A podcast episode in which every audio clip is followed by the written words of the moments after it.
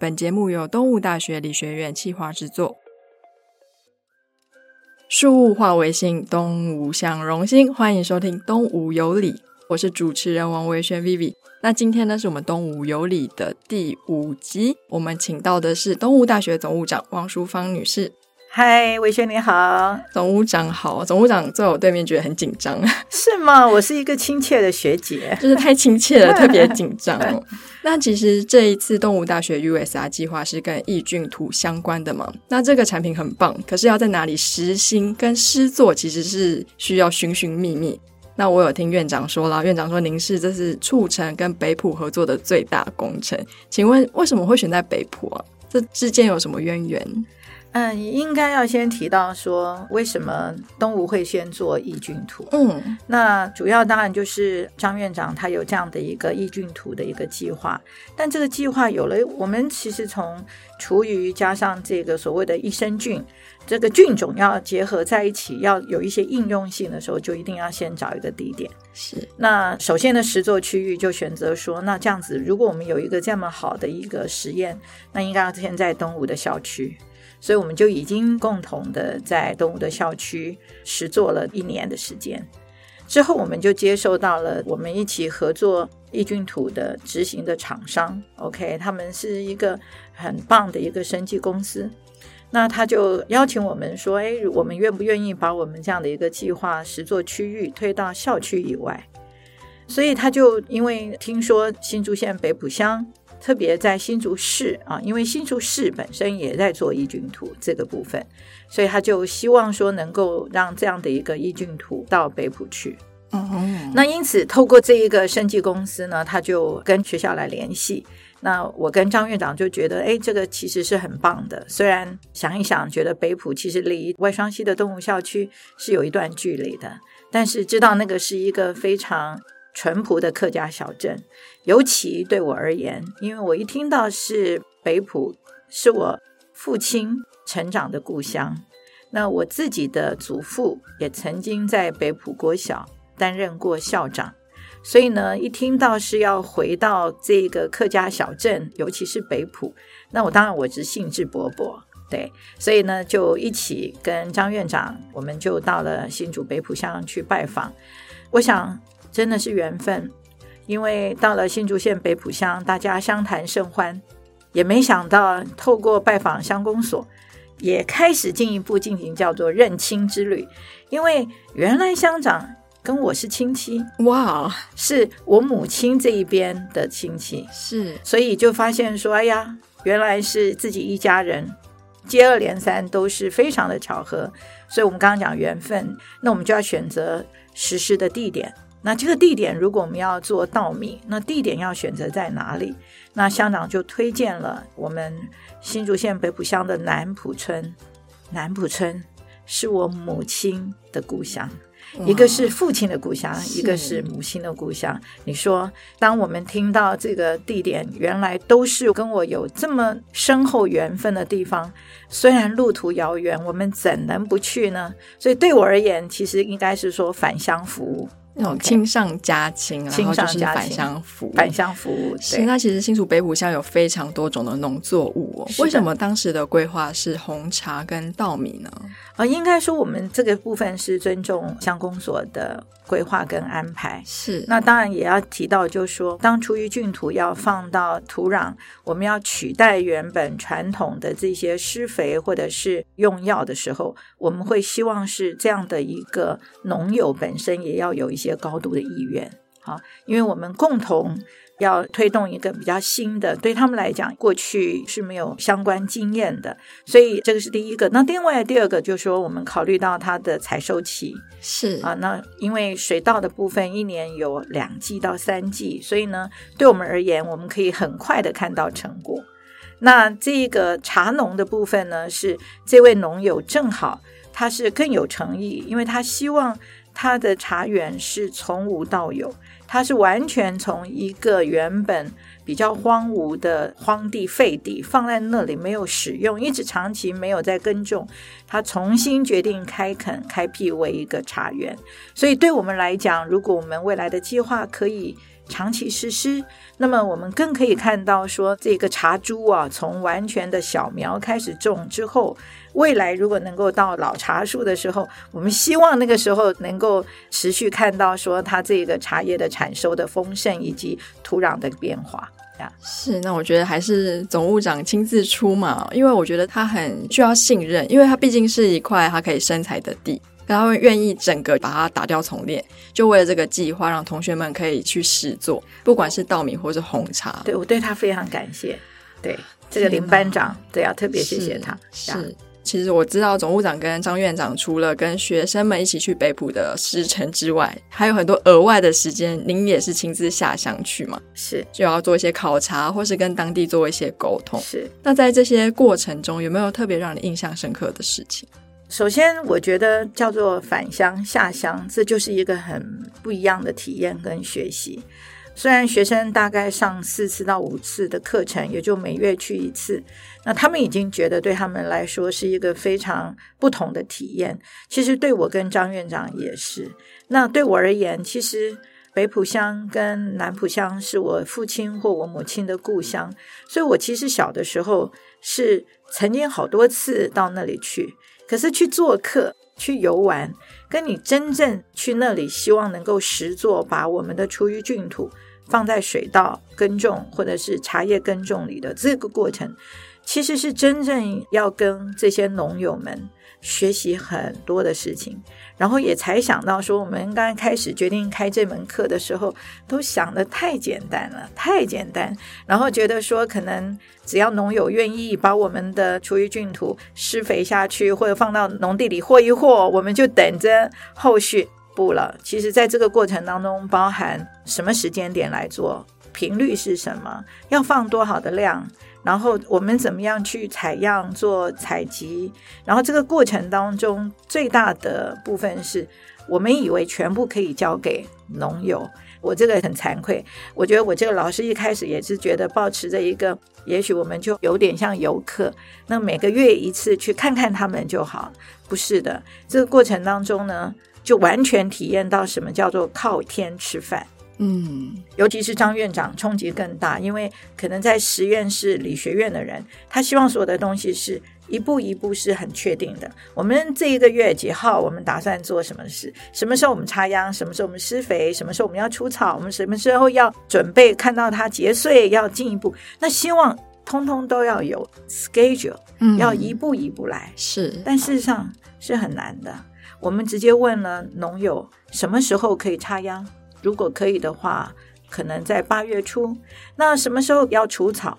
看天气。什么时候需要我们进一步再进去做除草啦，或施肥啦？哦，看天气。什么时间点？很多东西都是不确定的。是。那我们会产多少？我们要放多少都不确定。所以很多东西都是要大约。所以对我们来讲呢，我们必须要多花很多的时间到在地去真正去做了解，这是第一。第二呢，我们以为很多东西可以委托给农友，其实必须自己来。特别是我印象最深刻的就是我们水稻的农友哈，我们这位谢班长呢，他也非常的热心。但是谢班长呢，是北埔在地南埔村里面最大的代耕农，所以呢。他有非常非常多的农地是要由他代耕的。那他这一次呢，当然也是大力支持我们。他把一点六分的农地这个水稻田完全就配合我们来做。可是呢，他过去这些都是惯性农法，也就是他的所有的代耕都是惯性农法。惯性农法的意思就是用传统的化学施肥。因此，当化学施肥，比如说我们要除草，那他只要撒除草剂。也就是说，我们利用化学农药，它是稻田会非常非常干净，不会有杂草，也不会有福寿螺。嗯，OK，它都可以透过化学农药把它控制的很好。可是，如果今天用我们的抑菌土，它是没有办法做这一些，所以都要靠我们人工去做。所以，我们不时要在赖的群组里面了解我们的稻米长成什么样，杂草有多少。然后只要谢班长一声呼唤，我跟张院长，跟一些我们的热心的同事，或者是有时间的同学，我们大家包袱款款，就一定要专车，我们就再到那里去，实际的让我们自己去除草。所以你说我们去很多次，是的，我们必须要去跟他们博感情，跟农友博感情，也要跟我们的稻田、跟我们的水稻博感情，要让这些水稻真正由我们亲自的参与过程当中，我觉得我们自己也跟这一块土地，嗯，产生了一种连接跟感情呀。可是我想，就是这个亲力亲为，才会让这个信任感非常的屹立不摇。因为如果说今天就是交由农友他们说，哎，那你就帮我除除草什么的，他们可能会觉得说，哦，这个感觉不太好。可是如果当他们看到说，天呐，连张院长、连总务长都会因为这样子说，哎，那个杂草长出来了需要去除，你们就跑下去，我觉得那份感动，他们也是会记在心里面哦。你说对了，是对，你说对了。因为我不瞒说，在这个过程当中是有一点点坎坷，因为我们一开始都是一股热情，嗯，啊，学校也是，我们开这个课也是，那谢班长也是，我们大家都没有想到说，当我们真正要用友善的方式来耕作的时候，其实它会带来很多原本没有预想到的事情，是，所以在这个过程当中，谢班长曾经打退堂鼓。是对我们来讲，在课程已经开动了，然后我们在执行的过程当中，我跟张院长知道谢班长想要退出，嗯，因为他觉得他不好意思叫我们做，因为他知道我们从台北下去路途遥远。然后他又觉得，刚刚提到他因为有非常非常多的农事，所以他没有办法自己来。所以呢，他觉得他又不好意思都要我们做，所以他就觉得说，哇，这个一开始的时候我们都一股傻劲，所以他就觉得说，他能不能退出就不要玩了？那我们就要重新找农友农地，好，要再评估，要从头再来一遍。是在那个过程当中，其实我们确实看到了谢班长因为现实的。考验而决定退出，那个时候给我们的意外，意外，嗯。但是呢，那个时候的感觉确实曾经有一度，谢班长就比较消极一点。OK，但是因为我们几次去，他看到我们亲自去，然后我也把我八十岁的妈妈带着去。这个就是他从小生长的土地。那当他八十岁，他没有办法弯腰除草，他就坐在田埂旁边。他就近在他伸手可及的这一个部分的杂草，他也在拔。然后呢，因为我们那一块一点六分的地是在一个马路旁边，所以有在地非常多的农友们哈，在地的乡亲们。经过走动，看到我们那里，因为现在在乡村很少看到有人自己徒手除草这件事了，所以呢，非常的感动。那我觉得也因为我的母亲老人家八十岁也一起去参与，也打动了他。然后之后他完全重燃热情，而且比原来更多，然后开始更热情的招呼我们，而且他也。不时传照片告诉我们我们的稻米小孩，嗯，呃，成长到什么程度了？所以你刚刚提到的那个信任感，其实也是包含我自己开这样的这门课。我觉得我跟张院长跟同学都有共同的学习，就是你如果要深入一个地方，你必须要真正花时间去跟在地的乡亲农友去跟他们学习。学习他们，去了解他们。我觉得，当有一定的信任跟情感，后面再做起来的时候，其实真的讲会比之前进步。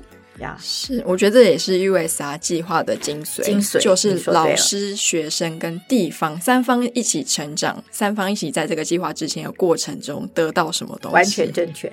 我真的头皮都发麻，尤其是听到八十岁老妈妈 感动哦，我自己看了都感动。对，对我自己都觉得，而且好多的乡亲主动来指导。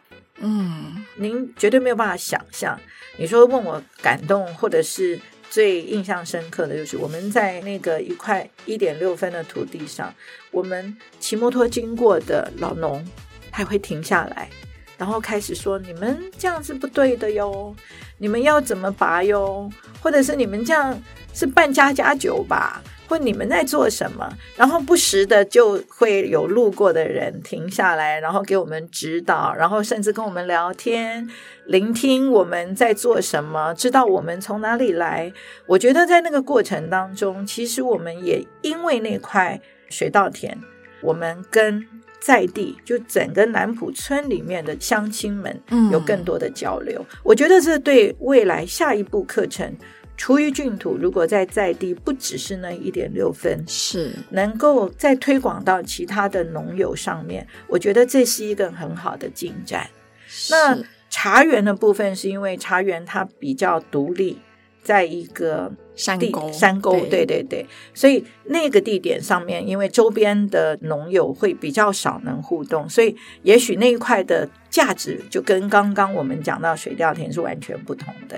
是我可以体会到，说已经做了老师这么久，然后突然到了我们的北浦、我们的南浦乡，突然好像变成学生的角色，然后相亲会给你指导，那个感动真的是很深刻。嗯，真的真的。那我就要问问总务长了，那您作为这门课的老师，你是怎么看这群学生们在这个计划中成长？有没有特别让你印象深刻的地方？有，我也不瞒提到，我们刚开始提这门课的时候，我们都是纸上谈兵嘛，是，所以写了非常多宏远的目标，包含我们要怎么帮在地解决他们生产的问题？我们要怎么样帮助他们行销的更广？我们要如何增加他们的经济收益等等？